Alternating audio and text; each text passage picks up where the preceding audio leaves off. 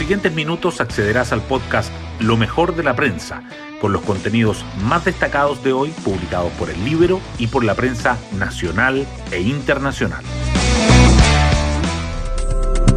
Buenos días, soy Magdalena Olea y hoy viernes 30 de julio les contamos que el debate sobre una tercera dosis de la vacuna contra el COVID-19 parece zanjado. El comité que asesora al Ministerio de Salud en la materia recomendó aplicar el refuerzo y la cartera espera los primeros resultados de los estudios clínicos para tomar la decisión definitiva. En tanto, el presidente Piñera regresa al país tras su visita de tres días a Perú por la llegada al poder de Pedro Castillo. Y por otra parte, Yarna Proboste, Paula Narváez y Carlos Maldonado se inscriben oficialmente en la consulta ciudadana que definirá la Carta de Unidad Constituyente para las elecciones presidenciales. Las portadas del día.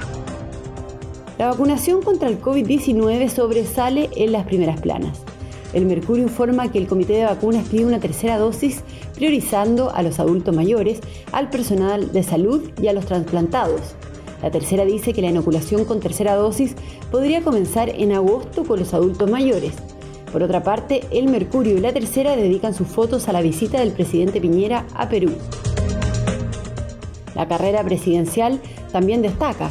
El Mercurio informa que Unidad Constituyente inscribe sus candidaturas para la consulta. El comando de Sichel dice que no extender el IFE complicaría el candidato y que Boric busca evitar una polémica ante la amenaza del quiebre entre el Frente Amplio y el Partido Comunista. En tanto, la tercera señala que Proboste acusa una encerrona de Narváez y Maldonado por el debate televisivo y que el fantasma de la libertad de acción en la carrera presidencial ronda en la alianza del Frente Amplio y el Partido Comunista. Los otros titulares de apertura subrayan diferentes temas. El Libero abre con un reportaje sobre Gaesa, la empresa y el método que impide la salida del régimen cubano. La tercera remarca que a 48 horas de que termine el plazo para el primer retiro del 10%, 887.000 personas no han sacado sus fondos. Y el diario financiero titula que la alianza de JetSmart y American les permitirá enfrentar la competencia en medio de la recuperación aérea.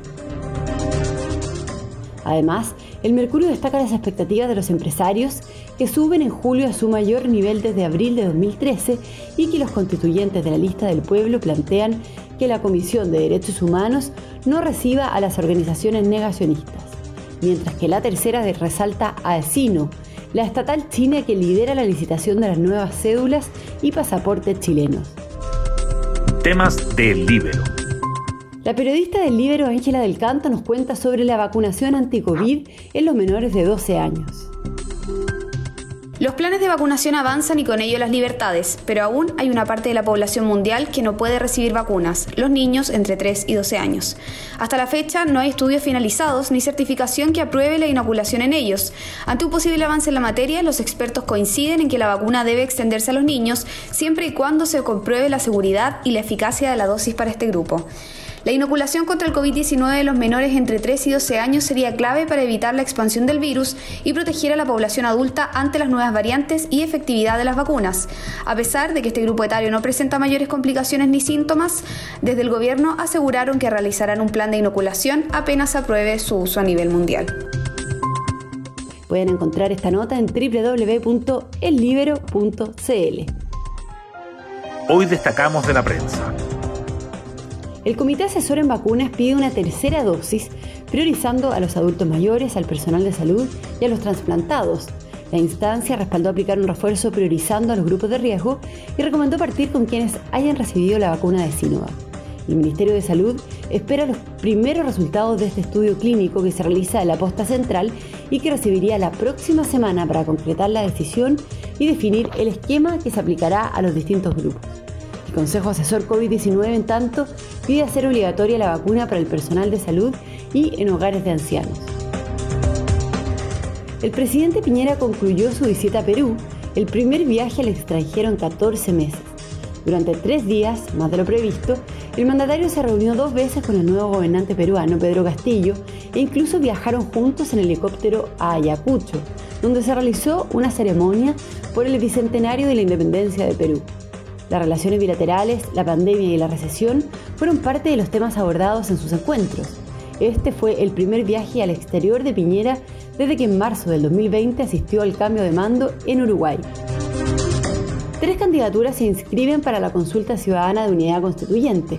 Yana Proboste, Paula Narváez y Carlos Maldonado fueron hasta la sede del PPD para confirmar su inscripción en la primaria no legal que el conglomerado realizará el sábado 21 de agosto para definir su carta presidencial. Y tambalea el bloque del Partido Comunista y el Frente Amplio tras el conflicto en la convención. Una crisis se gatilló luego de que el Frente Amplio no diera los patrocinios suficientes a la carta del Partido Comunista para integrar la mesa de la convención.